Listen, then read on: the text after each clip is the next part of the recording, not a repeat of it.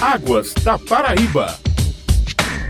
Bom dia, ouvintes. Quarta-feira é dia de Águas da Paraíba, o programa da AESA, Agência Executiva de Gestão das Águas do Estado. Hoje vamos falar sobre a regularização dos poços artesianos e o nosso entrevistado é o gerente de fiscalização da AESA, Pedro Freire. Pedro, por que é obrigatória a regularização dos poços? A regularização dos poços é obrigatória porque existem decretos estaduais, o 19.258, que disciplina a obra hídrica, ou seja, a escavação, a perfuração do poço tem que ser regularizada. Por outro lado, também existe o decreto 19.260 que cobra a regularização do uso da água desse poço. Claro, se o poço não der água, não tem o que regularizar. Agora, a licença da obra tem que ter, porque ele perfurou o poço, ele danificou o subsolo e qualquer água que esteja no subsolo do estado da Paraíba é de responsabilidade do estado. Por extensão, responsabilidade da AESA. Qual o passo a passo para que, por exemplo, um condomínio ou um lava-jato regularize seu poço? A primeira coisa que tem que ser feita é o seguinte: se esse poço estiver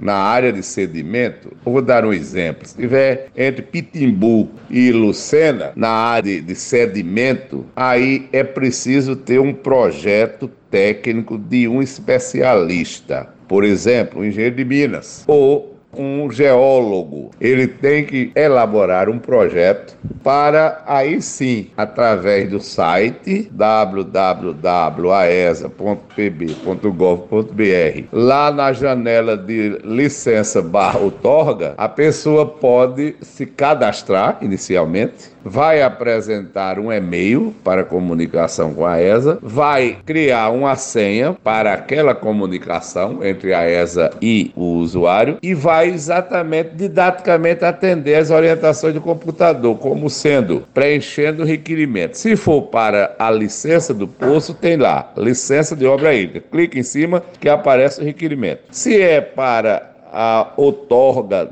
do direito de uso da água, clica lá em outorga. Aí vai aparecer um requerimento para ser preenchido com essa finalidade, de requerer a outorga do uso da água. É bom lembrar que ambos são necessários se o poço tiver água. Se não tiver água, claro que só vai ser necessária a licença. A regularização tem algum custo? Leva quanto tempo em média? A regularização custa em torno de, se for poço tubular, aquele que a gente perfura com a máquina, é de 290 reais, 293 reais, em torno disso. A licença, se for Amazonas, aquele que se escava com enxada, com enxadeco, com chibanca, etc., aí é 193. E a regularização do uso da água tem um custo variável de acordo com o volume da água que você vai tirar do poço que você vai usar. Em média, é 43, 45, 50 reais para retirar essa outorga. A licença do poço é por caráter definitivo. A outorga, não. Ela deve ser renovada a cada ano. E se esse uso for para abastecimento, é preciso ter uma análise com um prazo máximo de seis meses de validade. A pessoa que se negou a fazer a regularização pode ser advertida ou punida de alguma alguma forma? Se a pessoa se negou a fazer a regularização, claro, ele vai ser punido com uma advertência formal. Quando a gente sabe que existe um poço irregular, nós vamos lá e notificamos, ou seja, convidamos através de um auto de constatação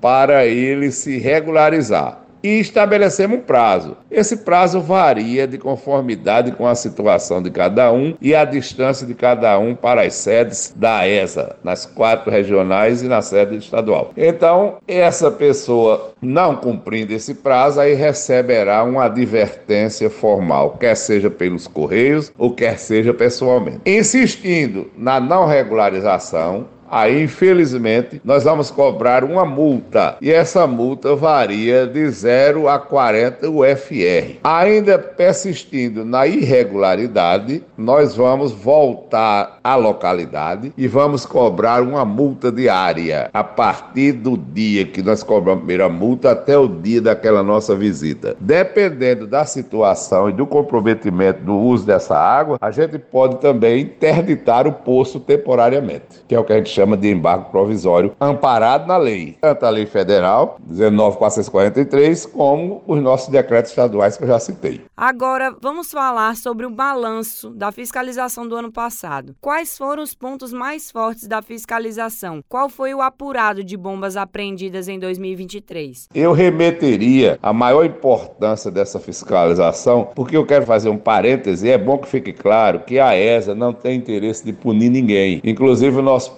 presidente de, já disse reiteradas vezes na mídia que a função da ESA é pedagógica, e eu abraço essa ideia dele com todo bravo, porque nós não temos interesse de punir. Para você ter ideia, em 2023 nós só estabelecemos uma multa em janeiro de 2023 lá no Rio Paraíba, no Alto Paraíba, precisamente no município de Camalaú, porque a pessoa havia extrapolado o limite da área concedida para ele usar. Nós tivemos que cobrar uma multa, mas em geral a gente não cobra tanta multa e por isso que eu considero o mais relevante para a fiscalização em 2023 o trabalho que foi feito nas cidades de Santana dos Garrotes, de Pedra Branca, de Coremas e outras cidades que no momento eu não estou lembrado, fazendo-se regularização coletiva. Como é isso? Nós fazemos a fiscalização no curso do rio, ou no entorno do açude, ou no espelho d'água, e aí convidamos todos aqueles usuários que forem identificados ou constatados com equipamento de captação nesses mananciais. A gente convida para uma reunião posterior e lá, dotado de toda a infraestrutura de TI, a gente faz a regularização de cada um que estiver lá. Isso eu considero de maior relevância em 2023 para a fiscalização.